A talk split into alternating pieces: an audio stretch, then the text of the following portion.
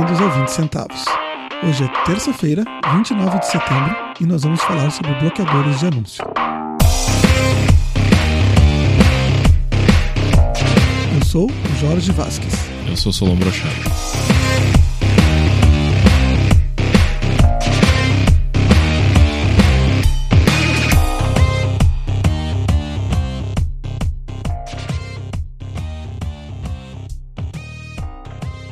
Vinícius Ribeiro nos escreve para dizer que o exemplo que nós demos para justificar a venda de órgãos, que era um pai de família precisando ajudar os filhos aí com uma questão de educação ou com uma casa melhor, ele fala que isso não resolve a vida de ninguém, porque receber uma bolada não muda a sua vida, você continua sendo pobre.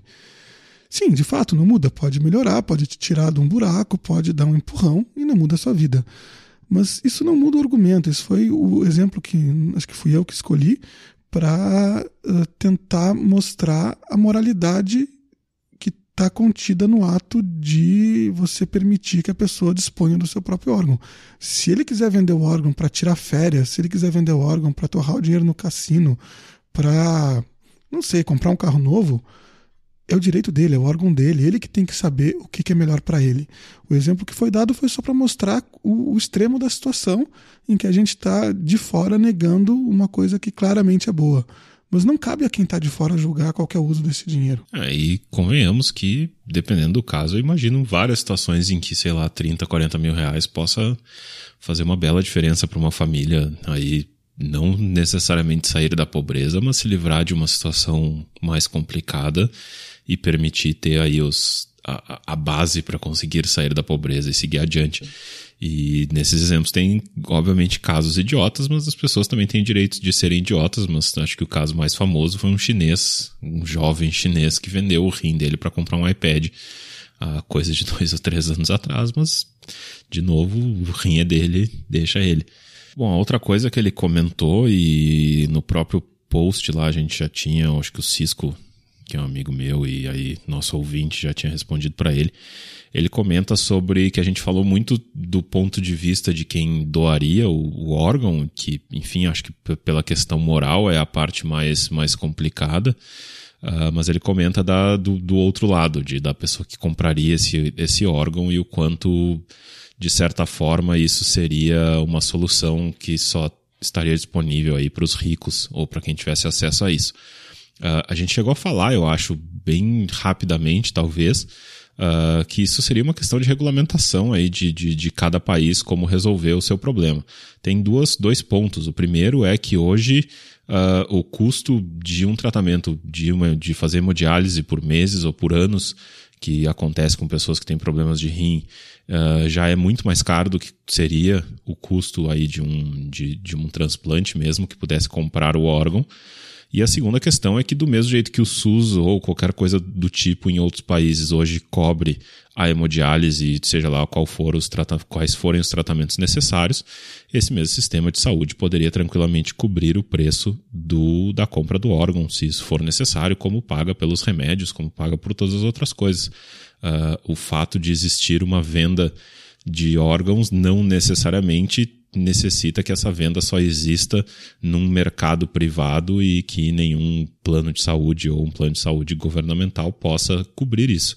Uh, eu tenho certeza que o Jorge vai ser bastante contra, porque ele não, não acha que deveria existir um plano de saúde do governo, mas em se defendendo da existência dele, ele pode cobrir esse custo sem problema nenhum. Acho que são discussões separadas. É uma coisa é permitir o comércio de órgãos, outra coisa é discutir como é que a gente financia a saúde. É um passo de cada vez. Se vai liberar só o comércio de órgãos, já é um passo positivo. Depois a gente discute o SUS como um todo. Não tenho nada contra né, sobre esse aspecto. O Fernando Silveira nos conta que acha que seria difícil a implantação de qualquer sistema de meritocracia ou mesmo de demissão no, no órgão aí que ele trabalha.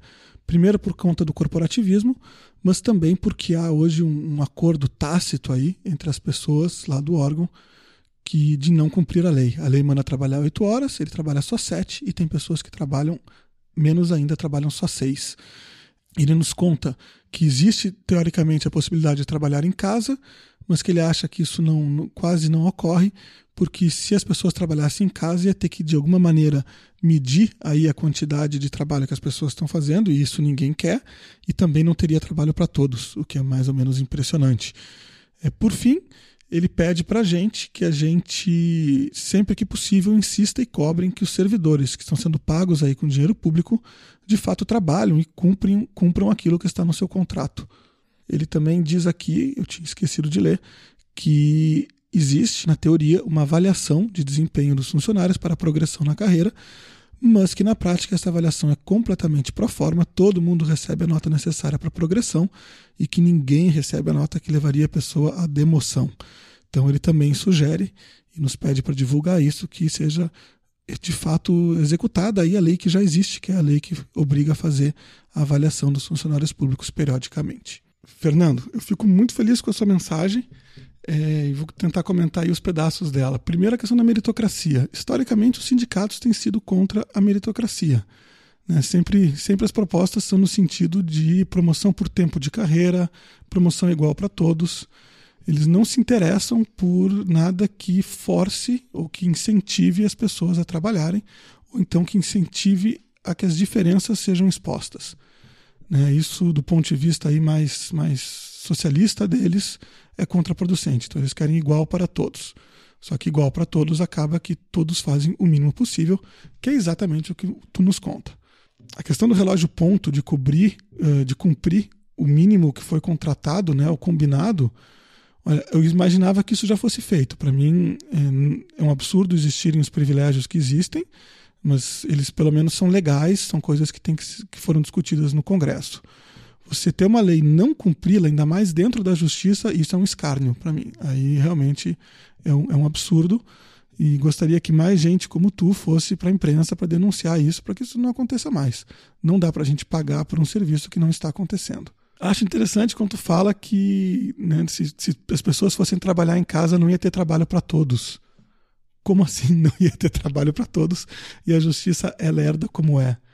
Não consigo entender. Eu entendo um pouco a, a defesa que normalmente é feita, que acaba sendo aparecendo como sendo contra a meritocracia e coisas do tipo, ou de não ter aí essa opção de rebaixamento de carreira que ele comenta, ou qualquer coisa parecida. É, existe a, a filosofia por trás do servidor público, do funcionalismo público, de que as pessoas não possam aí ser uh, deixadas de lado, passadas para trás ou qualquer coisa do tipo por causa de politicagem ou por causa de favores pessoais ou qualquer coisa parecida. A ideia é que dentro do funcionalismo público exista um outro tipo de meritocracia, que é a meritocracia, uh, digamos, baseada em lealdade ou qualquer coisa parecida, para que a pessoa tenha a tranquilidade de que vai ter um avanço de carreira, independente de o chefe não ir com a cara dela ou qualquer coisa que o valha. Uh, eu entendo um pouco o, o espírito, mas acho que o tempo já demonstra aí mais do que bem o quanto é uma boa ideia que tem um efeito péssimo. Então, o que se causa de fato é isso: são pessoas que não trabalham ou fazem de conta que trabalham, o famoso peixoto que chega lá de manhã, larga o casaco na cadeira e vai fazer qualquer outra coisa ao longo do dia. De fato, isso é um problema. Eu acho que todas as, todas as sugestões dadas e o espírito por trás acho que faz algum sentido uh, de se cobrar algum tipo de meritocracia ou cobrar que se respeite horários ou qualquer tipo de cobrança de que a, o funcionário público realmente trabalhe.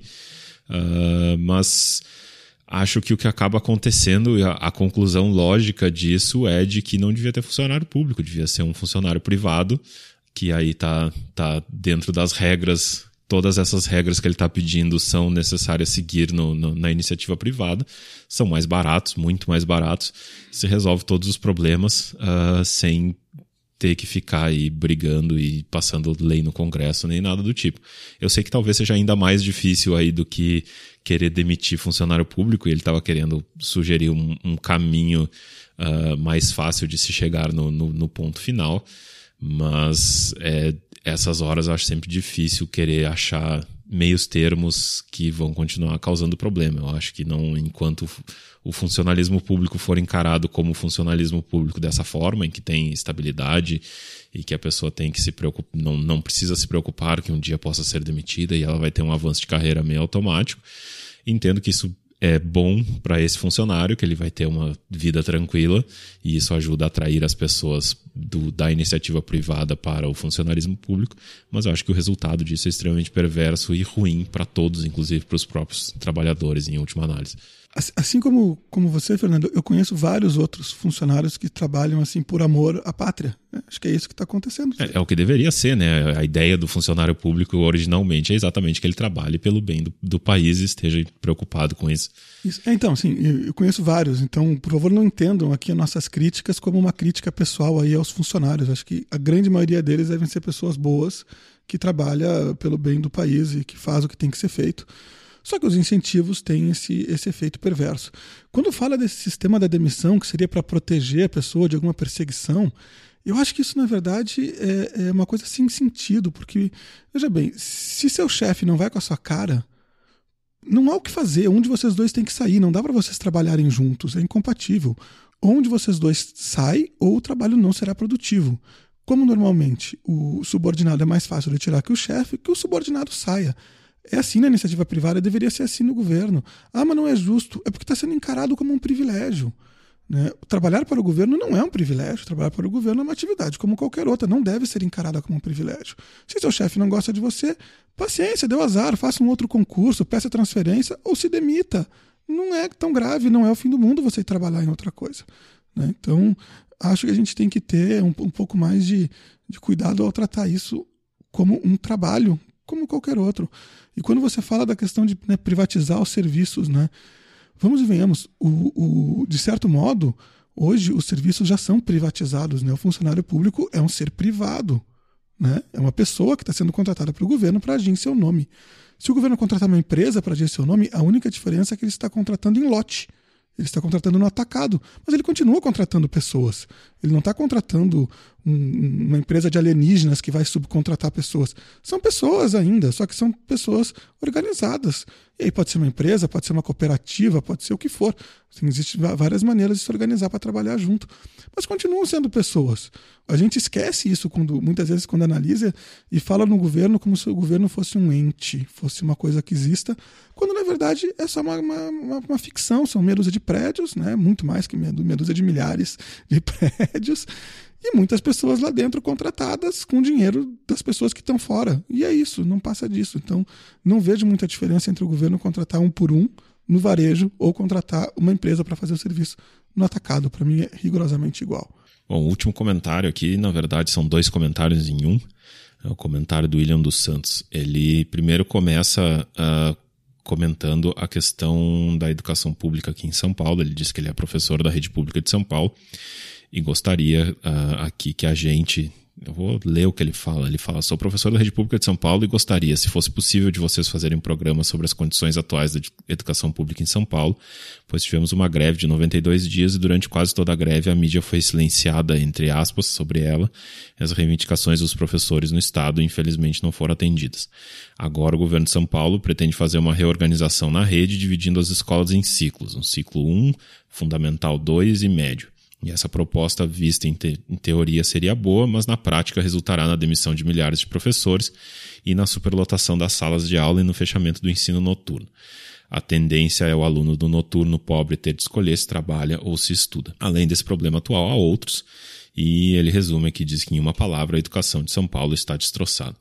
Eu confesso que eu não acompanho muito questões de educação, especialmente de educação pública, Uh, eu já saí desse mundo, ele não me afeta mais muito desde que eu deixei a, a universidade, então eu não acompanho maiores detalhes. Uh, de forma geral, eu vejo que algo que está acontecendo, até por falta de dinheiro, tanto do governo do estado de São Paulo, que é o, aí um dos mais endividados em toda essa crise uh, dos estados, que também está acontecendo junto com a crise do governo federal, e no próprio nível, em próprio nível federal, que o ensino público está cada vez com menos dinheiro e cada vez mais sucateado, independente desse tipo de mudanças específicas. Então, uh, não, eu não sei os, as, os detalhes específicos da educação de São Paulo, e eu imagino que o Jorge acompanha um pouco melhor que eu aqui, mas eu sei que é um processo que está acontecendo no país inteiro. E para algumas pessoas parece meio cruel, mas não deixa de ser uma boa notícia, porque significa que vai haver maior espaço para a iniciativa privada tomar esse, tomar esse espaço e fazer essa, essas necessidades acontecerem, provavelmente de forma muito mais efetiva e ágil do que o governo costuma conseguir. É, William, é, primeiro eu fico muito feliz com o teu comentário. Me agrada muito saber que tem professores escutando a gente e que estão gostando e estão, enfim, ponderando aí aquilo que a gente está tá falando aqui. Isso me deixa muito feliz, é, é saber que nossas ideias estão tendo um, um, eco tão nobre né, quanto o eco na, na, na mente dos professores. Sobre as greves, né? primeiro, eu acho que vocês deveriam repensar a questão das greves.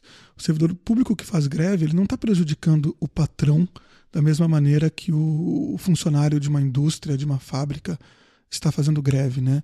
Não é seu patrão que vai deixar de lucrar, que não vai conseguir pagar seus compromissos. Você fazendo greve, você está prejudicando a população. Você está prejudicando, no caso do ensino, as crianças. Então, o professor que faz greve, ele está fazendo uma maldade contra os alunos. Eu, eu entendo né, que quando você tem uma reivindicação, a greve pode ser a única maneira de você eh, tê-la atendida. Mas claramente isso não tem funcionado. A gente tem visto em todos os níveis de educação no, no, no Brasil, né, desde as universidades federais até as escolas uh, de primeiro grau, aí, agora ensino fundamental no, nos municípios, que se fazem greves uh, como essa que você falou, de 92 dias. Os alunos são extremamente prejudicados, as famílias são extremamente prejudicadas e nada acontece. Os professores não ganham, a sociedade perde acho que tem que, achar, tem que encontrar outras maneiras de fazer greve. Também acho que vocês deveriam, para ser levados mais a sérios, não aceitar receber pelos dias parados em greve. Se você faz greve e continua recebendo seu salário, isso não chama greve, isso chama férias. E aí, lamento, mas é difícil de você pedir para a sociedade que respeite isso. Você está ganhando e não está trabalhando. Aí não dá. Aí o respeito acaba. Também é, você fala que é da, imagino que seja da rede estadual de, de São Paulo. É, sugiro você dar uma, uma, olhada um pouco melhor aí no, no, na atuação do seu sindicato, que é presidido aí por uma, uma petista bem fanática chamada Bebel, porque ele tem tido historicamente uma atuação muito mais partidária, que leva em conta muito mais os interesses do PT do que efetivamente os interesses dos professores e dos alunos. É, essa questão específica que você comentou, a gente vai ter que estudar um pouquinho mais para falar, então não, não vou entrar no mérito dela, mas em várias questões a posição do sindicato acabava que era uma posição simplesmente contra o governo, porque o governo é de oposição ao PT, é um governo de PSDB. Então, isso aconteceu, por exemplo, no caso em que o governo do estado queria implantar uma espécie de apostila, acho que não eram apostilas, mas tinha um currículo mínimo e tinha umas apostilas para os professores, enfim, tinha lá um, um material didático mais padronizado e o sindicato promoveu uma queima de livros em praça pública. E aí, eu não sei o que, você acha, mas para mim me parece muito feio professores promovendo queima de livros. Acho que aí não dá para depois você chegar para a sociedade e pedir para ela te apoiar se você está queimando o livro em praça pública, você que é professor. É uma imagem brutal que remete aí às, às cenas mais horríveis aí do, do, do passado do, recente. Então, o que eu digo é isso para você: é, é, procure tentar obter outras informação de outros canais que não sejam sindicato. Procure tentar avaliar as medidas que estão sendo propostas ao governo de outro modo. E quando você não concordar, o que não tem nada de errado, é bem possível que algumas das medidas sejam ruins, não conheço essa em específica, pode ser que seja horrível e que realmente esteja sucateando o, o ensino. Procure reivindicar de outro jeito, que não seja fazendo greve, que não seja prejudicando os, os alunos.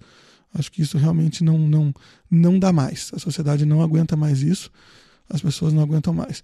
E como o Solon falou, é, quem sabe a solução é uma solução que ainda é ensino público, que é a solução chilena, né, que foi implementada aí no, no triste governo do Pinochet, que apesar dos meios horríveis deixou alguns legados positivos, que um, deles é a tal da, do sistema de voucher para educação, em que o governo, em vez de pagar o professor construir a escola, ele dá um vale educação, é tipo um cheque, só que é um cheque que só pode ser pago, só pode ser descontado por escolas, o equivalente do vale alimentação, só que para a escola. E aí todo mundo contrata escolas privadas. Se eu não me engano, em São Paulo, o gasto por aluno é da ordem de 9 mil reais uh, por ano. né, o que vai dar aí 500, 600 uh, reais por mês, mais ou menos, né? Se eu estou fazendo a conta errada. Mas enfim, algum valor entre 500 e mil por mês, que certamente dá para dá contratar aí uma escola privada. Não é aquela escola privada de altíssimo nível que os filhos da elite vão, mas é uma escola privada que certamente será bem melhor do que a escola pública. E certamente terá menos esses problemas, porque se você tiver numa escola que não está lhe tratando bem, você pede demissão e vai trabalhar para outra escola. E se tu tiver o teu filho numa escola que não está dando resultado, tu tira e bota na outra escola usando o mesmo voucher. Isso. E aí os, os, alunos, eles em vez de ter lá que brigar e exigir melhor educação, eles serão clientes. E acho que todo mundo sabe que é muito melhor ser cliente do que ser cidadão. Né? Quando você é cliente, as pessoas estão lutando por você. Quando você é cidadão ou quando você é cliente de um, de um, de um setor que é cartelizado ou que tem poucos concorrentes aí por conta do governo, aí é bem pior. Então, quando você tenta comprar, sei lá, no supermercado, você é muito mais bem tratado do que na escola, tenho certeza, por mais pobre que você seja. O William também pede para a gente tentar explicar um pouco o que, que seriam os, os, sistemas políticos, os sistemas de organização social e econômica. Né? Então ele fala liberalismo, anarquismo, comunismo, social-democracia, entre outros. Não sei se a gente vai fazer isso porque não é bem do, do nosso feitio tentar fazer um, um programa tão didático assim. A gente pode botar alguns ponteiros, alguns links para isso no, no, nas notas do show hoje, mas a gente vai tomar cuidado de, à medida que a gente for uh, falando nesses conceitos, tentar explicar aí ao longo do, dos, dos, episódios. Acho que fica, fica bom assim. É, acho que a gente já comentou né, algumas vezes, uh, pelo menos, sobre a nossa. O, o, da onde a gente vem filosoficamente, digamos. Uh, o Jorge é, eu acho, um pouco mais ideólogo, digamos. Radical? Não necessariamente, mas enfim, que se interessa por um bloco de, de ideias e, um, e, um, e uma ideologia, de fato, uh, no caso aí liberal, libertária, ou qualquer que seja o nome que queiram dar. Eu não sou muito apegado a essas coisas, não, não, não, não sou de ficar estudando os, o, a caixinha toda e a ideologia completa, como acho que eu já comentei em outras ocasiões. Eu tenho aí simpatias pelo ideal máximo, digamos, do liberalismo ou do libertarianismo, de, como o nome já sugere, defender as liberdades. Acho que sempre que possível uh, isso deve ser o objetivo máximo. Mas acho que o liberalismo, o libertarianismo se quebra de alguma forma ou se desmonta em alguns momentos uh, porque a maioria das pessoas não o aceita. Então, tem um exemplo, acho, recente de uma empresa farmacêutica nos Estados Unidos que aumentou absurdamente o preço de um remédio. E é algo que, se visto do ponto de vista capitalista libertário total, é algo que faz total sentido. O próprio dono da empresa se defendeu uh, por esse viés.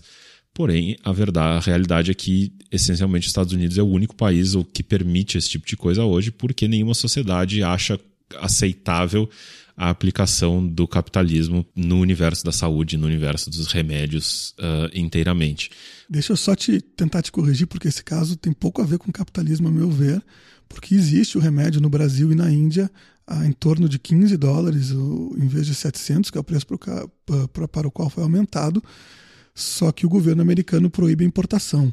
Então acho que não tem nada de livre mercado quando existem produtores querendo vender para a população americana por muito menos e o governo americano fala: não, não, não, você é obrigado a comprar dos 700. E aí vem dizer que é culpa do livre mercado quando é o policial na fronteira que não está deixando entrar o produto mais barato. Não. Como esse dá, tem, existem outros exemplos, não precisa ser o, esse específico, foi o Daraprim, mas tem os outros os remédios lá, o os remédios para tratamento da hepatite C, que a Gilead inventou recentemente, que custam uma fortuna, 100 mil dólares um tratamento ou qualquer coisa parecida. De qualquer forma, uh, o, o, o que eles fizeram, por mais que eles estivessem se aproveitando aí de um bloqueio de. Não é nem que a importação em si seja proibida, né? Mas o, os genéricos não são. Não tiveram. o remédio em si não foi aprovado pelo equivalente da Anvisa americano de qualquer forma, é um país que permite que se aumente preço de remédio como bem entender. A própria Gilead, essa do, do remédio de hepatite C, o que eles fazem para evitar que os seus remédios tenham as patentes quebradas em países como Brasil e Índia, é que eles vendem o remédio muito mais caro nos Estados Unidos do que eles vendem nesses países, e daí os Estados Unidos, de alguma forma, como o mercado permite, acaba subsidiando uh, o preço desse remédio em países mais pobres. De qualquer forma, o meu ponto é, e acho que é um, já comentei outras vezes que é um assunto que acho que rende aqui uma conversa nossa num, num, num capítulo futuro. A saúde é, um, é uma área em que normalmente a maioria das pessoas não aceita o capitalismo solto 100%. Ninguém aceita que uma pessoa uh, possa ter acesso a um determinado tratamento e outra pessoa não possa.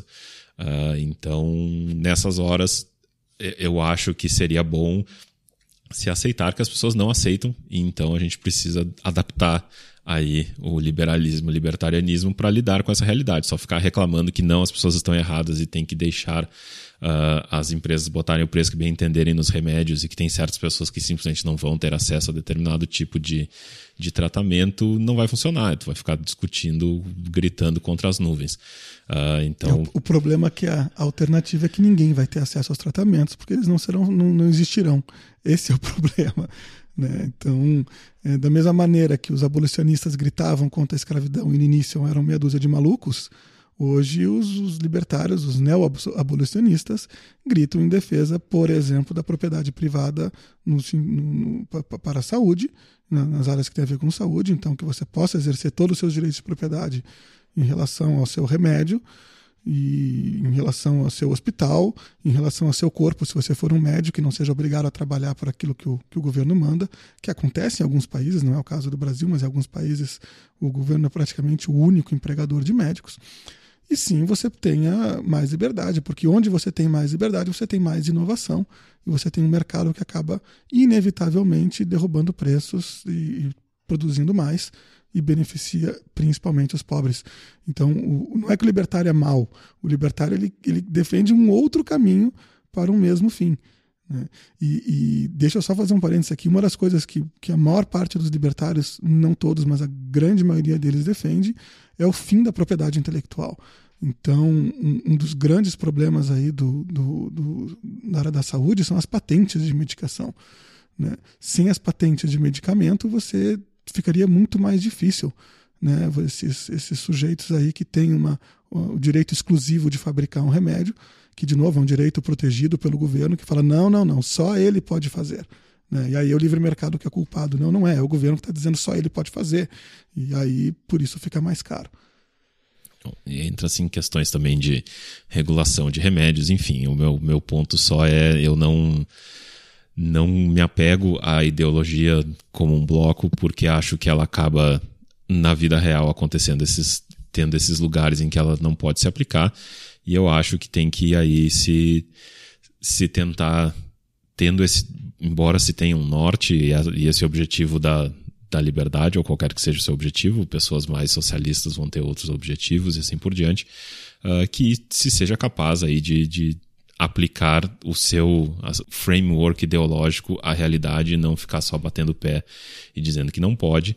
Uh, o que do outro lado acontece o que a gente está vendo hoje, que não pode de forma alguma o governo abrir mão dos seus, dos seus programas sociais, mesmo que não tenha dinheiro para pagar. E aí a gente vê o que está acontecendo. Então, o, eu não, por causa disso, eu não sou muito uh, de estudar ideologias do começo ao fim. Eu vou pensando assuntos conforme eles me interessam uh, e até descobrindo coisas incríveis como o fato de que os libertários extremamente libertários defendem aí o calote da dívida porque dizem que o, a dívida não é do governo e não deveria ser paga então é, é coisas interessantes para se descobrir tem gente doida de todos os lados, né?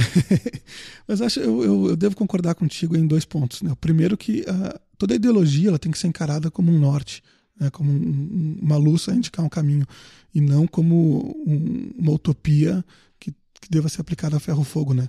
A utopia é perfeita, por isso que ela é, é, essa coisa onírica, né, essa coisa de sonho. Ela é perfeita, e ela, uma coisa perfeita em comparação com uma realidade imperfeita é uma comparação sempre injusta, e é uma coisa que acaba não servindo para nada, porque você vai virar sempre alguém gritando, dizendo: Veja, o mundo é imperfeito. É sim, o mundo é imperfeito. Então, aí, realmente isso não é produtivo e acho que não é isso que a gente tenta fazer aqui. E eu também concordo contigo que em muitas, em muitas áreas as pessoas não aceitam os mecanismos de mercado. E aí eu vou indicar para vocês um episódio engraçadíssimo do Planet Money, que é um podcast que volta e meia eu toco aí nos, nos, nos links do show. Ele está em inglês, mas tem a transcrição, então no limite você pode sempre é, copiar e colar a transcrição no Google Translate e tentar entender. Mas eles fazem um experimento extremamente interessante, que é uma pessoa tenta viver como que se chama de homo econômicos, que na, na, entre os economistas seria aquela pessoa 100% racional, 100% que trata o mundo como um mercado. Então, entre outras coisas divertidas que essa pessoa faz, e, e obviamente não funciona, ele chega no metrô e fala: Te dou dois dólares pelo seu lugar. Ah, claro que não, imagina, vou te dar dois dólares no meu lugar, fica aí de pé no meu saco. Te dou cinco, te dou dez. Ninguém vende lugar para ele, todo mundo fica com uma raiva tremenda do cara e o cara não consegue vender. Mas aí você vai lá e fala, poxa, por favor, você pode me dar seu lugar? A pessoa levanta e dá. Então, assim, no metrô, a gente sabe que as pessoas não aceitam o mecanismo de mercado. E não teria nada de errado em você vender seu lugar no metrô. Você chegou primeiro, o lugar é seu, você está ocupando, mas não, a sociedade não aceita. Isso é uma coisa interessante. É, é pior, é melhor? No caso do metrô, não sei. Acho que funciona bem do jeito que funciona. Não, não, não, não preciso brigar para que se troque aquilo lá. Por outro lado, enfim, talvez alguns libertários uh, austríacos, principalmente, né, da, da, economia austríaca, mais, mais ferrenhos, vão dizer assim: não, isso acaba gerando uma alocação subótima de lugares. É, talvez gere uma alocação subótima de lugares, mas enfim, devemos tentar respeitar aí né, aquilo que, que, que, a sociedade acaba encontrando como caminho para esse tipo de coisa e não tentar impor a nossa, nossa maneira. Podemos tentar discutir, podemos conversar, podemos oferecer 20 dólares em vez de 10 pelo lugar de alguém. Enfim, mas é, enfim, fica aí a sugestão de, de, de, de escuta para avançar um pouquinho mais nesse, nesse tema.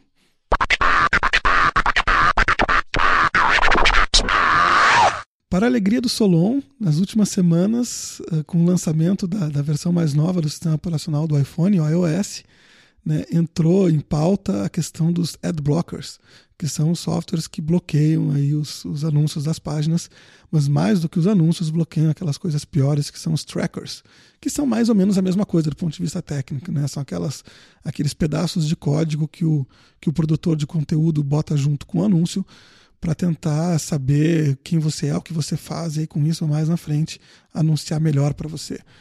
É, os resultados são dramáticos, para quem não sabe, eu recomendo fortemente o uso de um, de um ad blocker. As páginas caem de tamanho em um terço do ponto de vista de download, portanto elas carregam três vezes mais rápido. E para quem está no 3G, isso é uma diferença tremenda. E mesmo no Wi-Fi, num dispositivo mais lento do que um computador, que é um celular, isso faz uma diferença tremenda. Mas enfim, nerdices à partes, né? É, é eu, só, eu digo que o Solon está feliz da vida porque foi justamente um movimento do, de uma empresa dominante aí no mercado, a Apple, que fez com que esse assunto entrasse em pauta. Para quem não me conhece, eu sou eu tenho broncas com a Apple de há muito tempo. E é curioso que eu, na verdade, comecei a mexer com computadores num Apple II. Eu adoro Apple, os, os Apples pré-Mac, ou os Apples da época do Steve Wozniak, não do Steve Jobs, para quem acompanha a história da empresa. Eu tenho certas broncas como a, a imprensa tecnológica, a imprensa de tecnologia aí cobre qualquer coisa que a Apple faz como sendo muito maior do que qualquer outra coisa que acontece no mercado. E o assunto é blockers, acho que a gente até tocou rapidamente quando falou aí de, de formas alternativas de, de sustentar produtores de conteúdo, alguns podcasts atrás. É, é um assunto que já está em pauta há algum tempo, se eu não me engano. Tem pesquisas recentes que falam que já está em 40% de usuários de internet que usam é, algum tipo de adblocker. Uh, mas subitamente a Apple permitiu que existam adblockers no Safari, no iOS, e isso, se a Apple permitiu, é porque agora todo mundo vai usar na cabeça de um, de um jornalista de tecnologia, portanto é o apocalipse, e esses próprios jornalistas de tecnologia vão ficar sem emprego, porque os seus sites são mantidos por anúncios, e se as pessoas não carregarem os anúncios, eles não são pagos, e portanto os sites deles vão fechar de forma geral, eu espero que 90% desses sites de fato fechem, porque eles são umas porcarias que só sabem ficar re replicando uh, press release de empresa e não falam nada de realmente útil. São os chamados content farms, ou as, as fazendas de conteúdo que só ficam replicando conteúdo para ficar bem posicionado no, no Google e com isso poder vender mais anúncios e ganhar dinheiro, ao invés de realmente produzir algo de útil e interessante para as pessoas. De qualquer forma, a discussão em si uh, acho justa, acho importante e ela acaba nos levando, como eu falei, ao, ao, assunto que a gente já tratou por um outro lado em outro momento, que são as formas alternativas aí de, de, de sustentar uh, essencialmente produtores de conteúdo que são os mais afetados por isso. Eu acho que de qualquer forma tem um ponto essencial. E saiu uma matéria, acho que essa semana mesmo, na Ad Age, que é uma revista aí, uma das principais referências de, de publicidade no mundo, falando sobre como seria um mundo sem publicidade. É, primeira coisa, é difícil definir o que é publicidade e o que não é publicidade. Cada vez é mais difícil em tempos de publicidade nativa, que chamam, que é basicamente fazer um, uma matéria igual a qualquer outra, só que paga por uma empresa para falar uma, sobre um assunto X. Uh, mas, de qualquer forma, o que eles falam é o óbvio, é que o mundo ia ser mais caro. Então, de fato, acho que qualquer pessoa que entenda como publicidade funciona pode imaginar isso, que eu vou ter muito mais dificuldade de saber quem vende o que, qual é o preço de, do, do, que cada loja cobra por isso, ou que existe uma promoção, qualquer coisa, eu vou ter que pagar por produtores de conteúdo o custo que eles estimam, se eu não me engano, do New York Times. Se o New York Times não tivesse anúncio, uh, o custo é em torno de 300 ou 400 dólares por ano. Então teria que ter uma assinatura, alguma coisa que pague esse custo, se não vai ser via anúncios, imagina-se que as pessoas teriam que pagar diretamente. Então aí uma assinatura do New York Times vai passar a custar 400 dólares por ano. E assim por diante. Então uh, a publicidade ela é um, um tipo de comunicação, uh, uma forma um pouco forte, pesada de, de, de, te obrigar a pelo menos ter contato com uma determinada comunicação, mas essa comunicação tem efeitos, de fato, a, a publicidade aumenta vendas, a publicidade funciona de alguma forma, se ela não funcionasse não, não existiria, e ao existir e ao funcionar, ela acaba barateando muitas coisas. Então, se a gente simplesmente não tivesse publicidade, é óbvio que muitas coisas seriam mais caras. A questão simples para mim passa a ser: é, as pessoas não querem, de repente, pagar mais caro para não ter publicidade, talvez elas queiram, e talvez seja isso que vai acontecer se simplesmente todo mundo passar a usar adblocker, ou as pessoas vão ter que inventar um tipo novo de publicidade, ou simplesmente as coisas vão ficar mais caras, mas é uma decisão do mercado, paciência, lamento para quem não sobreviver. Deixa eu fazer um disclaimer primeiro, eu não sou publicitário, sou Solon, Solon aqui é de, de, de prática e de formação, apesar de não ser é, eu sou formado em jornalismo, mas trabalho no, no mundo da publicidade e marketing aí desde 2007. Aí o curso de jornalismo ele compartilha aí uma, uma boa parte com o Até o ano que vem, inclusive, foi dividido, tem uma re, decisão recente aí, só parêntese, no Brasil, de separar os cursos de comunicação. Hoje em dia o que existe é um curso geral de comunicação social, em que existe uma espécie de especialização no meio do curso. Óbvio, quando se passa no vestibular, já se passa com a especialização específica. Então, existe um vestibular separado para jornalismo, um para publicidade, um para relações públicas, mas o curso, inicialmente, dentro da universidade, é um curso só de comunicação social, que lá pelo segundo ano ele começa a divergir para cadeiras mais específicas. E agora não, agora o que vai existir vai ser um bacharelado em jornalismo, um bacharelado em publicidade, não em comunicação social, cada um com seus específicos é, é, currículos, só e curiosidade. Eu, eu tentaria definir publicidade como uma versão mais sofisticada hoje em dia, né, daquilo que numa sociedade muito simples seria alguém com um banquinho no meio da praça berrando o mais alto possível para ser escutado. Ou seja, uma comunicação que parte de alguém sem ser pedida, sem ser, sem que haja uma demanda. Né? E aí, claro, isso é utilizado como modelo de negócio. É, eu truco essa história de que seria um mundo mais caro, mas seria um mundo diferente, até porque a gente não tem como imaginar que tipos de coisa vão acontecer a gente se interessa por, por conteúdo uh, produzido pelos, por quem fornece produtos para a gente. Né? Então, tem, já tem sites aí de jornalismo, talvez, não sei se jornalismo é a palavra certa, mas enfim, uh, já tem sites e blogs e outras coisas de você consumir justamente seleções, uma, uma curadoria, uma editoria de seleções do que, que seriam boas promoções, do que, que seriam, enfim, produtos novos. Já tem uma série de, de, de mídia especializada nisso. Né? Tem também a comunicação direta das empresas uh, com os seus fornecedores. Né? Quando você gosta de algum produto, você muitas vezes se inscreve aí no mail list antigamente, agora não passa a seguir um blog, a página do Facebook, enfim, o que for, a maneira como a, tem várias maneiras hoje em dia de, de a empresa se comunicar direto com seus clientes. Então também é outra coisa que prescinde da publicidade e que me parece até mais barata do que a publicidade tradicional. E outra coisa que eu que isso não está não, não, não tá levando em conta que novas coisas podem surgir no mundo sem publicidade outras coisas podem surgir. É, é, muito fácil fazer uma análise tipo ludita, dizendo: olha, vai acabar os empregos e aí ninguém mais vai trabalhar e nós vamos todos morrer.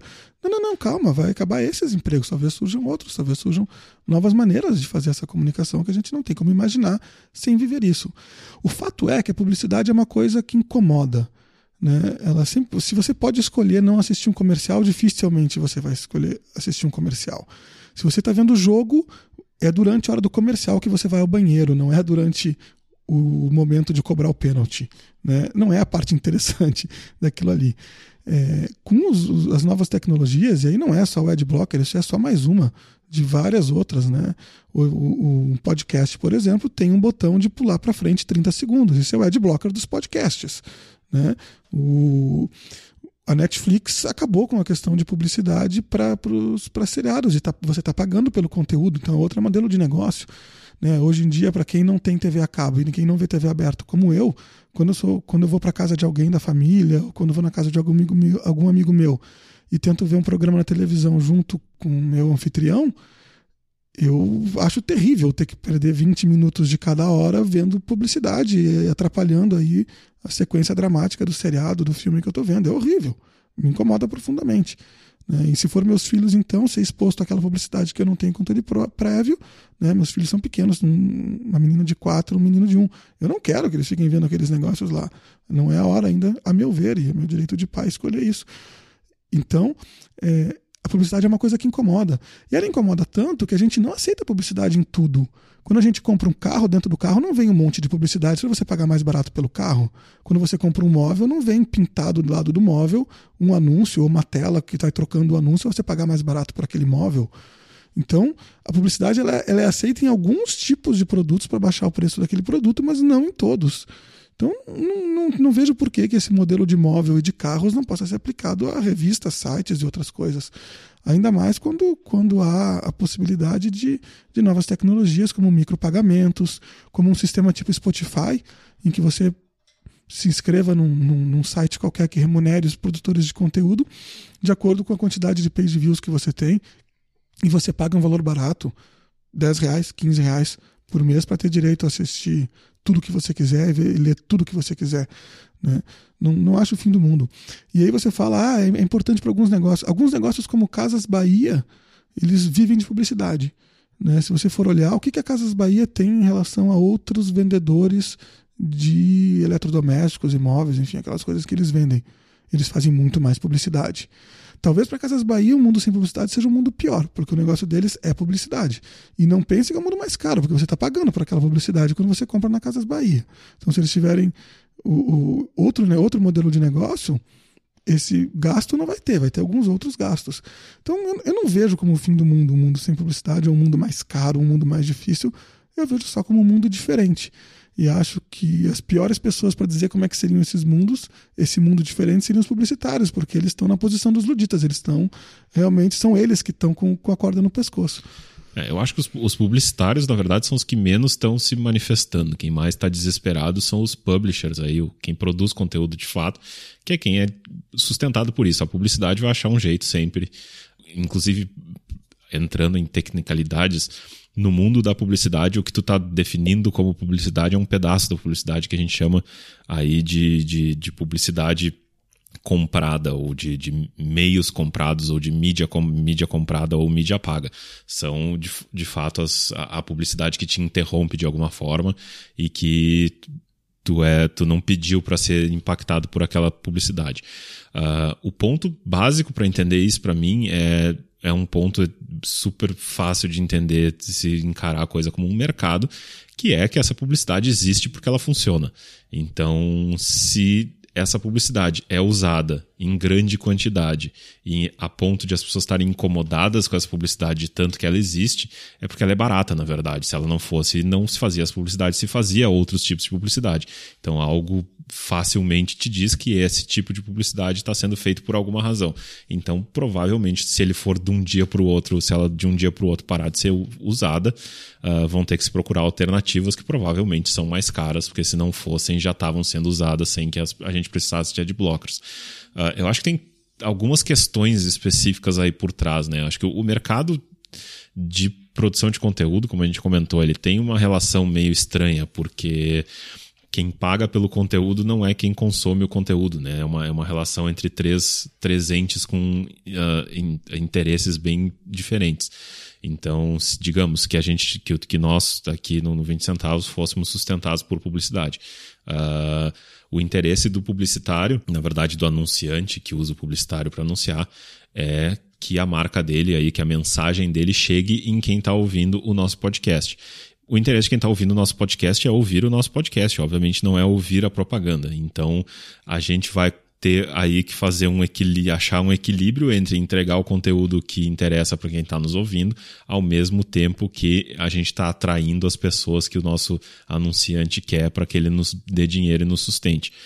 Pela lógica imediata, é obviamente mais fácil que as pessoas paguem diretamente para a gente e a gente tira esse terceiro do meio. O problema é que não funciona, a gente criou aí um, um costume de uma, de, um, de uma economia que funciona desse jeito, as pessoas não estão exatamente dispostas, a gente sabe, a pagar por conteúdo.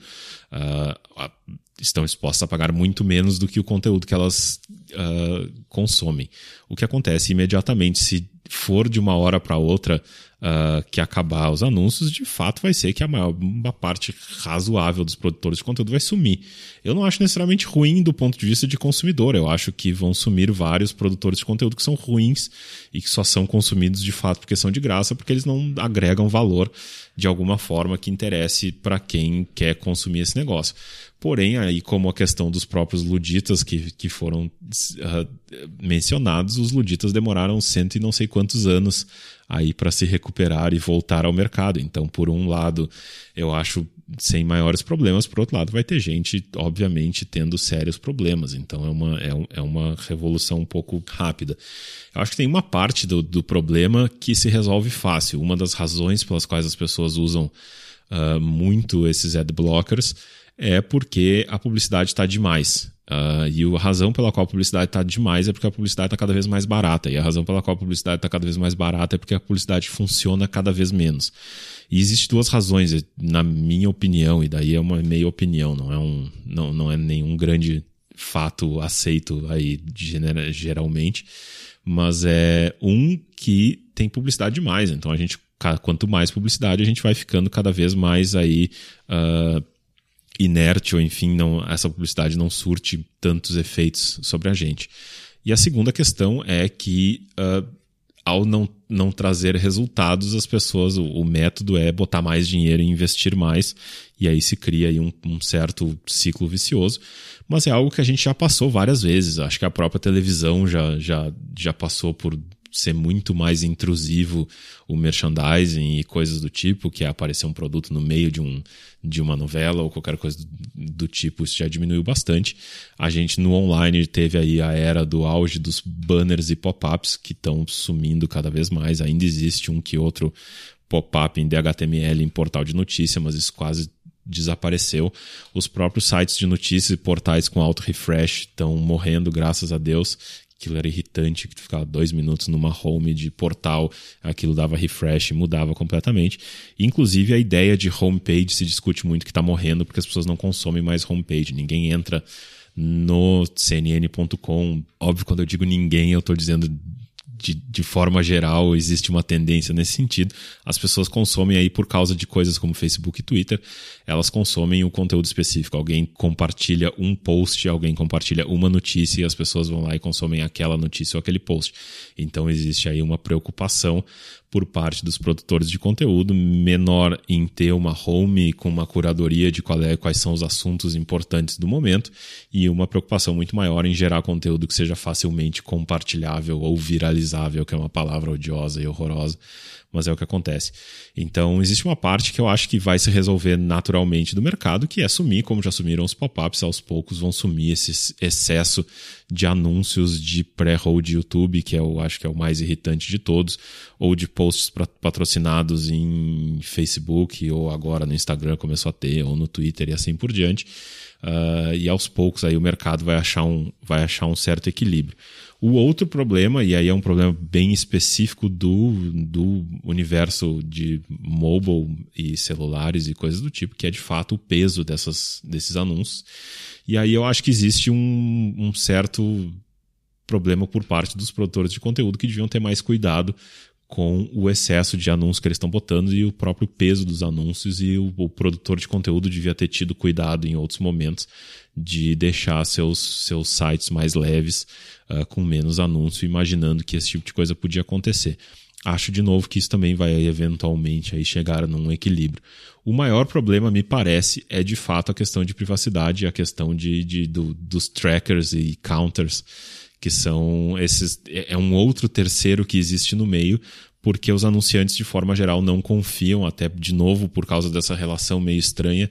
Uh, normalmente o anunciante não confia no produtor, no, no publisher porque, enfim, o publisher ganha por visualizações, então ele tem todo o incentivo de mentir o total de visualizações. Então, o que normalmente acontece é que o anunciante quer um terceiro no meio que faça uma auditoria dessas visualizações e desses números, e esse cara do meio tem todo o interesse do mundo de juntar o maior número de informações possíveis para vender para o anunciante para dizer quem é o público que está naquele site, quem é a pessoa que está que tá consumindo e assim por diante.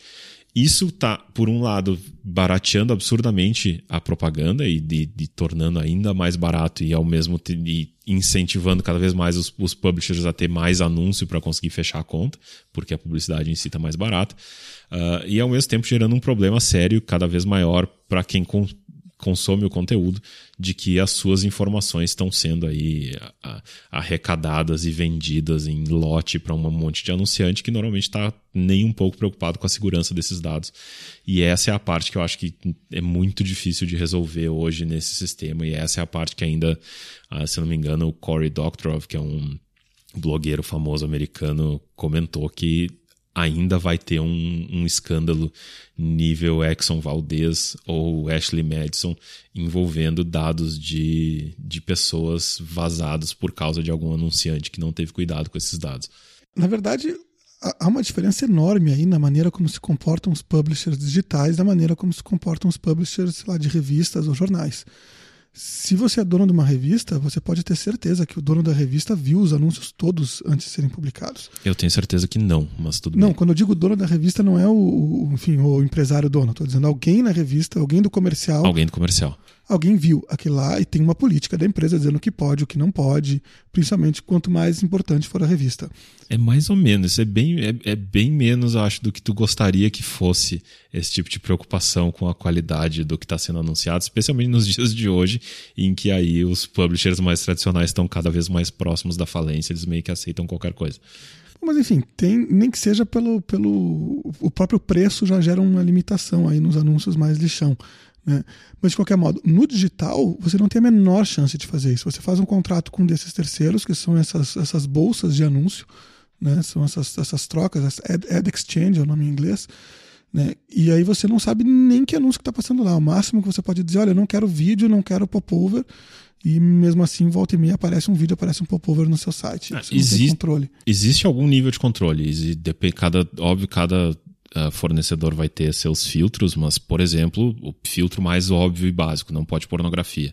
Então, se alguém nunca se deu conta por que, entra em site de torrent ou qualquer coisa um pouco mais uh, mercado negro, coisas que parecem um pouco menos legais e, e, e corretas e tem um monte de anúncios de, de, pornografia, porque são os únicos lugares que normalmente aceitam anúncios de pornografia. O Google, por exemplo, que é a maior, acho, rede hoje em dia de ainda de anúncios uh, digital, que é o AdSense AdWords, não aceita pornografia, ponto. É proibido. Não aceita pornografia, não aceita jogo de azar, gambling. Então, essas, esses dois mercados já não conseguem acessar uma quantidade razoável de inventário da internet porque os, o, o, próprio exchange não aceita. Mesmo que o exchange aceita, e existem alguns, normalmente os próprios sites não aceitam. Então os sites têm. Existem filtros gerais que eu, como publisher, posso definir. Então, ó, não aceito gambling, não aceito isso, não aceito instituição financeira, não aceito big pharma. Tem uma série de filtros que dá para determinar por indústria. E eu posso uh, fazer auditoria de. Eu, no, no na, na, ferramenta eu tenho como ver quais são os criativos que a gente chama, ou as peças publicitárias que estão sendo veiculadas, e se tiver alguma que eu não concorde, eu digo para dar um blacklist naquela empresa ou naquele criativo específico, e aquele criativo não aparece mais na minha página. É, um, é, um, é, é meio opt-out e opt-in por questões tecnológicas. Mas, é mas é depois, né? O meu ponto aqui é o seguinte: é depois. Você não tem o controle prévio daquilo que, daquilo que vai aparecer como naturalmente você tem. Se você está imprimindo uma revista, você, você que imprime a revista, você tem que ver. Porque quem está imprimindo o anúncio na tela do usuário é o texto que é o, é o código do, do, que vem da, do Ad Exchange. Não é o publisher. O publisher ele está servindo só como um, um meio que está conectando as duas coisas, uma coisa na outra. Então você não, não, como não passa por você essa impressão do anúncio, é impossível você ter um controle prévio. Você tem que confiar no Exchange e passar para ele os parâmetros como você descreveu e eventualmente depois você dizer, ah, você não cumpriu aqui e volta e meia passa alguma coisa. Então tem essa diferença fundamental e ela tem a ver com isso que você falou, que é a questão do, do da confiança e também com a questão da, de que dá mais trabalho. Né? Você já tem que produzir todo o seu conteúdo. Se você tiver que ficar cuidando, né, fazendo editoria de anúncio, vai ser mais caro a sua operação, não tem mágica. Né? Se tiver que vender você mesmo os anúncios, vai ser mais caro, não tem mágica. Então, é, é uma questão econômica também o uso dessas, dessas exchanges, só que essas exchanges estão se mostrando cada vez menos aceitáveis do ponto de vista de, de, de privacidade. Né? Acho que é um pouco de tempestade em copo d'água e vou falar de duas coisas. Primeiro, né, a, a, quem está mais antigo aí na internet lembra da época que não existiam os pop-up blockers.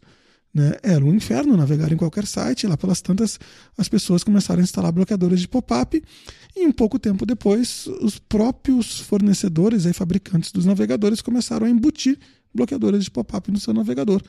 E hoje em dia, pop-up não existe mais daquela maneira. Né? Não, que existia antigamente não existe mais. Acabou aquilo lá, só existe na máquina de alguém que está completamente dominado por vírus. Então, acho que essa questão dos trackers tende a seguir mais ou menos o mesmo caminho. E o que vai acontecer é que as pessoas, os, os, publishers, vão ter que eles mesmos servir os anúncios. E aí vai ter que se estabelecer outra maneira de auditoria, outra maneira de, de restabelecer essa confiança entre eles e o anunciante. Né? Tem um, um, um post que eu acho interessante que eu quero, que eu quero compartilhar, que talvez a gente esteja fazendo uma tempestade em copo d'água na questão da adoção. E eu quero falar isso por dois motivos. Primeiro, pela própria tempestade em, em copo d'água. Né? No, no desktop, onde você já pode instalar um adblocker há muitos anos, né? eu pessoalmente escrevi meu primeiro adblocker em 2002. Eu trabalhava numa empresa que fazia firewalls e uma das coisas que eu fiz pessoalmente na época, em 2002, foi um, uma opção lá no firewall que era bloquear anúncios. E aí quem estava atrás lá do firewall que, que da empresa onde eu trabalhava não via mais anúncios. Então é uma coisa muito antiga. E mesmo sendo uma coisa muito antiga, a taxa de adoção ela chega, ela bate mais ou menos 3,7% dos usuários. E é muito pouco, é um número muito, muito pequeno. Tá? Então, se os publishers vão perder 3,7% da sua receita, oh meu Deus, não é nada. Isso aí, enfim, se, se recupera facilmente. Né? Mesmo que você multiplique por 3, porque agora é mais fácil, enfim, a Apple, isso, aquilo, não sei o que, tá todo mundo na notícia. Tá bom, você vai perder 10% da receita, 11% da receita. Será que é tão relevante assim? Né? E aí eu acho interessante isso porque está é, tá acontecendo um, um, fenômeno cada vez mais interessante, do meu ponto de vista, que você, você tem uh, um, um digital divide, né, que é uma expressão inglesa para para uma segregação digital, não sei como é que se traduziria isso para o português, né, de um segundo digital divide, que não é quem tem acesso, quem tem, não tem acesso à internet, é quem tem acesso a uma internet limpa, sem tracker, sem blocker, sem comercial, no caso de televisão, e quem tem acesso quem não tem, porque, enfim, não, não investiu aí, não sabe que existe um adblocker, não sabe instalar um adblocker, não sabe, é, não sabe usar o Netflix na televisão em vez de ligar no, no, na TV a cabo, não sabe fazer essas coisas que são um pouquinho mais avançadas, mas que trazem uma experiência do usuário muito melhor. E essas pessoas, na verdade, estão se beneficiando das pessoas que não sabem, das pessoas que estão do lado de lá do muro, porque as pessoas que estão do lado de lá do muro estão pagando esses anúncios e estão subsidiando esse monte de conteúdo que de outra forma seriam pagos. Né? Então eu não estou nem pagando pelo conteúdo e nem vendo o anúncio, eu estou numa posição maravilhosa. Né? E, e, cada vez mais tem isso, cada vez mais um usuário como Solon ou, ou como eu, a gente vai na casa de alguém que, enfim, não, não é tão interessado, não é tão enfim, técnico, vai assim, não é tão, tão geek né, para essas coisas. e você liga o computador dessa pessoa, você vê televisão com essa pessoa e o horror, o horror. que experiência horrível. Né? É, eu acho que tem, historicamente, já tiveram várias dessas, dessas mesmas tempestades. Uh, nos Estados Unidos, quando começou a ter TiVo, as pessoas ficaram desesperadas porque tu podia gravar o, gravar um programa qualquer e especificar que tu queria pular os anúncios. Então, quando tu assistia de volta, deixava gravando, sei lá, vai ter o um jogo de futebol hoje de noite, mas eu tenho que trabalhar, ou tô viajando, tô no avião, qualquer coisa do tipo, eu deixo gravando. Quando eu volto para ver, eu não só vejo o jogo, como eu, ele corta os anúncios automaticamente, ele identifica onde são os anúncios e dá playback sem anúncios. Na época isso foi um horror, teve toda uma discussão sobre como obrigar a ver os vídeos e não e que o Tivo não pudesse pular ou que cobrasse mais caro para te obrigar a assistir anúncios, teve toda uma discussão sobre isso. No fim das contas, pouca gente usava de fato isso. A verdade é que as pessoas não se importam tanto com anúncios. Uh, acho que o, o, que te, o que deveria ter sido aprendido de, de todos esses casos, como do Tivo e de pop-ups e coisas semelhantes, é exatamente que as pessoas não se importam tanto. Então, se a coisa chegou num ponto em que adblocker passou a ser um problema, é porque vocês estão fazendo alguma coisa errada a ponto de incomodar tanto as pessoas que tem tanta gente se preocupando com isso. Tem tanta gente se preocupando com isso. Uh, um caso um negócio interessante é pensar, e é uma das preocupações de muita gente, uh, tu falou sobre os, os browsers terem começado a vir de fábrica com pop-up blockers instalados, e não só instalados como ativados. Então, o negócio hoje em dia, na verdade, em alguns casos, tem que, a gente tem que ensinar as pessoas a desativar o pop-up blocker para algumas coisas, como sites de, de banco ou coisas parecidas, que abrem um pop-up para botar uma senha ou qualquer coisa que o valha. As pessoas não sabem como fazer isso e automaticamente o browser tende a bloquear esses pop-ups. Uma das maiores preocupações que as pessoas estão tendo agora é se a Apple já permitiu que se coloque um adblocker no Safari, o próximo passo é que o Safari venha com um adblocker de fábrica e venha com esse adblocker já ativado. E daí é o horror total e completo que metade aí do market share de mobile já venha com um adblocker instalado. E justamente o market share de maior poder aquisitivo disparado, 90%, 80% do e-commerce vem dos dispositivos da Apple. Exato. Então, e o, o, hoje em dia a maioria dos browsers, não, não sei de novo o, o, nível técnico ou de preocupação com esse tipo de assunto de quem nos ouve, mas a maioria dos browsers já vem com uma opção que é uma coisa que foi aí proativa da, da comunidade, digamos, que é o Do Not Follow, que é uma opção em que se liga no browser. Ela normalmente não vem ativada naturalmente, tem que ir lá e ativar. Eu recomendo para todo mundo que o faça, em que o browser diz para o anunciante, quando ele coloca os famosos cookies dentro do browser, que ele não siga para onde tu está indo e que ele não junte essas informações. Isso o anunciante pode simplesmente desconsiderar e seguir anyways, obviamente, mas a maioria dos anunciantes aí, pelo bem do, do, do, do meio, tendem a seguir, do mesmo jeito que o famoso robots.txt, que é uma coisinha que a gente coloca no site para dizer para os crawlers dos, dos serviços de, de pesquisa como Google e Bing que não indexem aquele site, o Bing e o Google podem desconsiderar a existência desse robots.txt, mas de forma geral eles levam isso em consideração porque se não, não é, é o mesmo caso do CONAR que eu falo aqui no Brasil, que é o Conselho de Autorregulamentação da Publicidade, que se os publicitários começarem a não levar o CONAR a sério, o próximo passo é o governo decidir que precisa regulamentar via governo. Então é melhor a gente levar o CONAR a sério, por mais que a gente não goste. Então, do mesmo jeito, é bom respeitar um pouco aí o do not follow e o do not track, que já estão sendo implementados, porque se não for esse jeito, vai ser via adblocker de fato e, as pessoas, e, vai, e a solução vai ser muito pior. Porque acho que o essencial é entender que as pessoas, o que as pessoas principalmente não querem é ser traqueado, é ter seu, seu é que uma empresa saiba todos os lugares que ela visitou e todos os sites que ela, que ela visita. E é uma coisa até engraçada. Imaginem se o Google e outros serviços similares permitissem anúncios de pornografia, qualquer site que a gente entrasse daqui por diante ia dizer para todo mundo o tipo de pornografia que tu gosta de consumir, porque ia ser imediato. Do mesmo jeito que eu entro num site e aparece um anúncio da Netshoes com o tipo de tênis que eu gosto de, de comprar ou qualquer coisa parecida, ia aparecer uns, uns banners de pornografia uh, targeteados para o tipo de pornografia que eu gosto. Ia ser meio interessante, digamos. Então, o que acontece é isso. Só que por causa disso, como não existe uma solução que resolva só essa parte e os anunciantes não aceitam uh, que seja necessário jogar um pouco do dinheiro fora, que é o que acontece no, no fim das contas, quando não se tem esse nível de informação sobre as pessoas. Então eu tô aí jogando, dando um tiro de canhão, esperando a, acertar três ou quatro, ao invés de chegar nesses três ou quatro, uh, vão acabar que as pessoas vão bloquear os anúncios de forma geral, ao invés de bloquear só a parte que incomoda eles. É, o, eu acho interessante o, o, o exemplo da televisão, que ele mostra aí justamente esse efeito de, de fim do mundo, né? Ah, não, é o meu mercado que vai acabar, vocês agora vão parar de ver propaganda na televisão, o que, que eu vou fazer? Não, não, não pode, vou proibir por lei, vou proibir o tivo. Enfim, as pessoas ficaram desesperadas e ninguém anteviu um fenômeno que já acontece nos Estados Unidos e que em breve vai chegar no Brasil, só não aconteceu porque a gente é mais pobre, né, que nos Estados Unidos, se você quer anunciar para alguém que tem 15 anos, se você gastar essa verba com televisão, você está jogando ela essencialmente no lixo. Porque as pessoas que têm 15 anos não veem televisão.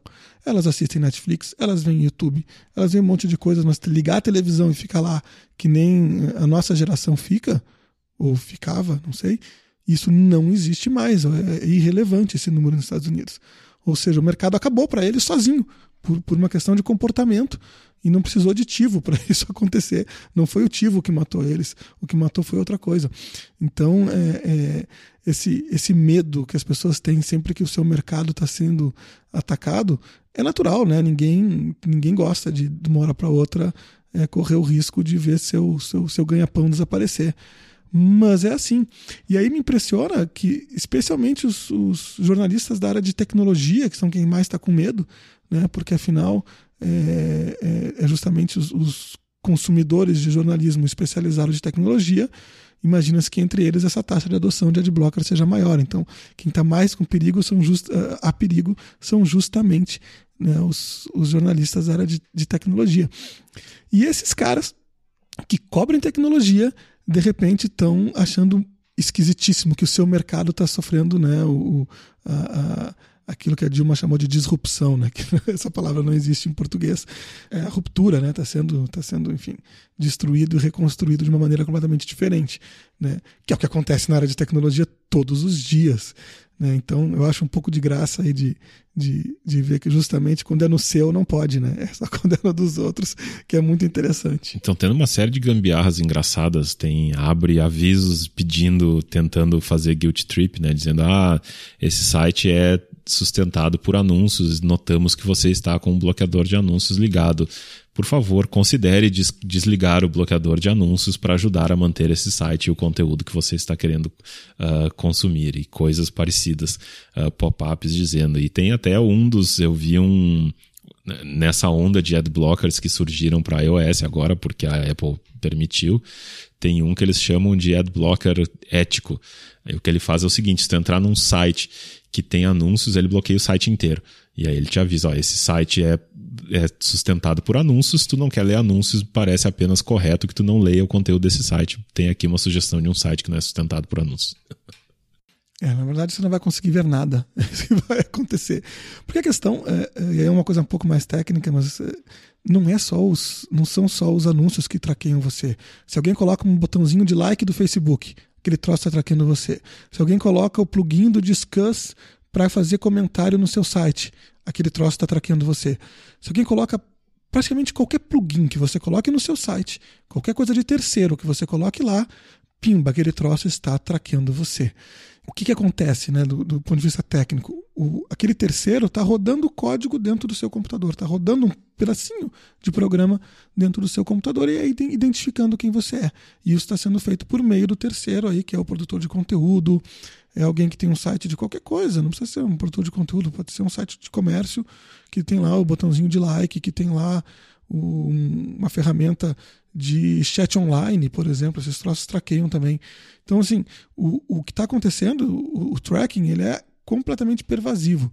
E é uma coisa que ou vai ter que ser feita com outra tecnologia, que também é uma possibilidade, ou então, de uma maneira ou de outra, eventualmente vamos chegar no ponto em que, como o próprio Solon falou, os próprios fabricantes de browser vão bloquear, que nem bloqueiam pop-ups hoje.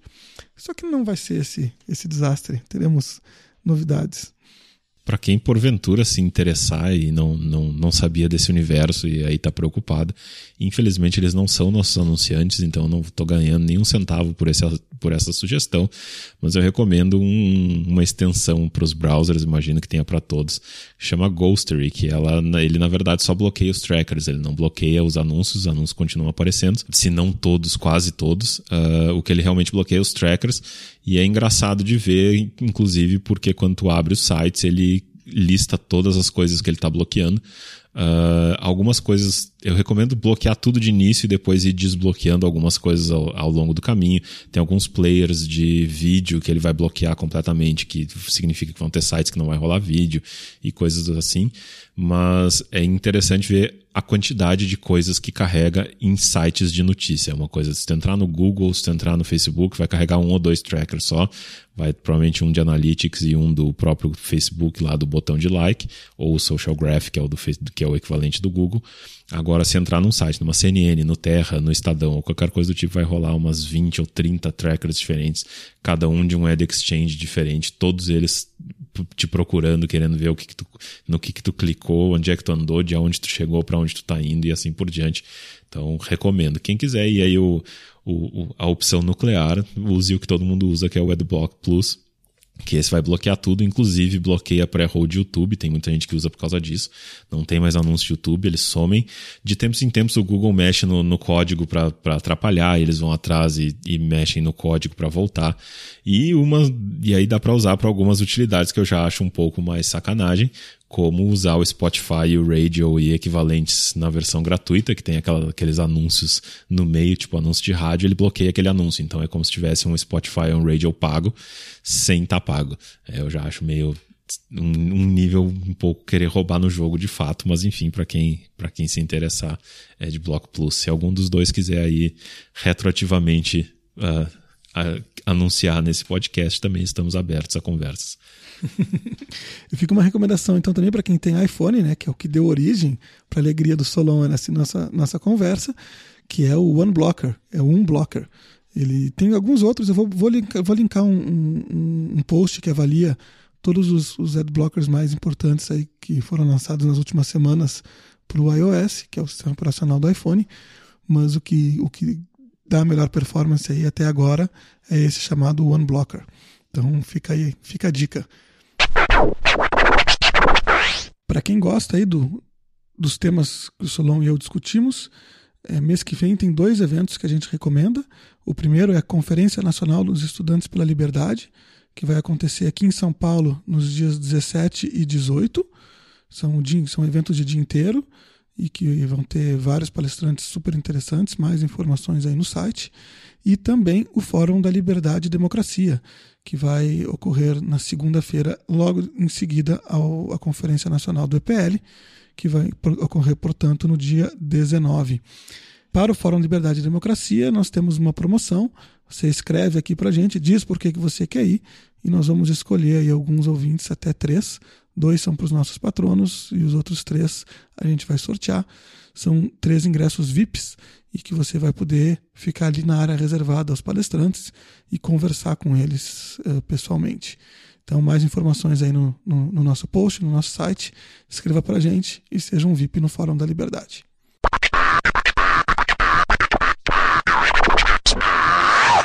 Bom, essa semana ficamos por aqui. Como sempre, nos Confiram no 20centavos.net, não tem anúncios ainda. assim deve continuar, provavelmente. Uh, todos os links que a gente tiver aí para usar de referência de tudo que a gente falou ao longo do podcast de hoje, que foi bastante coisa, deve ter bastante links para essa semana, vão estar lá.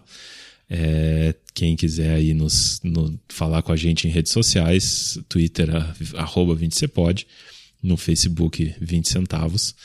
Uh, e podem entrar em contatos aí por e-mail, pela área de comentários dos posts. Uh, acho que o, o, episódio de hoje aí foi bom para mostrar para vocês. Gostamos de comentários, gostamos de discutir os comentários. Então, por favor, quem tiver interesse aí, entre em contato. E uma coisa acho até curiosa, a gente comentou aí no, esses dias por e-mail que quase todo mundo, se não todo mundo que comentou até hoje foi para dizer que não necessariamente concorda com a nossa opinião, mas que gosta do podcast. Então fica aí a pergunta se tem ouvintes que concordam com a opinião e nos ouvem porque realmente concordam minimamente com as nossas opiniões. Estamos curiosos. De qualquer forma, acho que por hoje é só semana que vem voltamos. A gente quer saber se é tudo amor bandido ou se tem um amor um pouco mais delicado aí gente. Muito obrigado por nos escutar. Quem quiser contribuir com o show para que continue sem anúncios, é só entrar lá no Patreon, 20 centavos, qualquer valor a gente aceita, de bom grado. Até semana que vem. Até.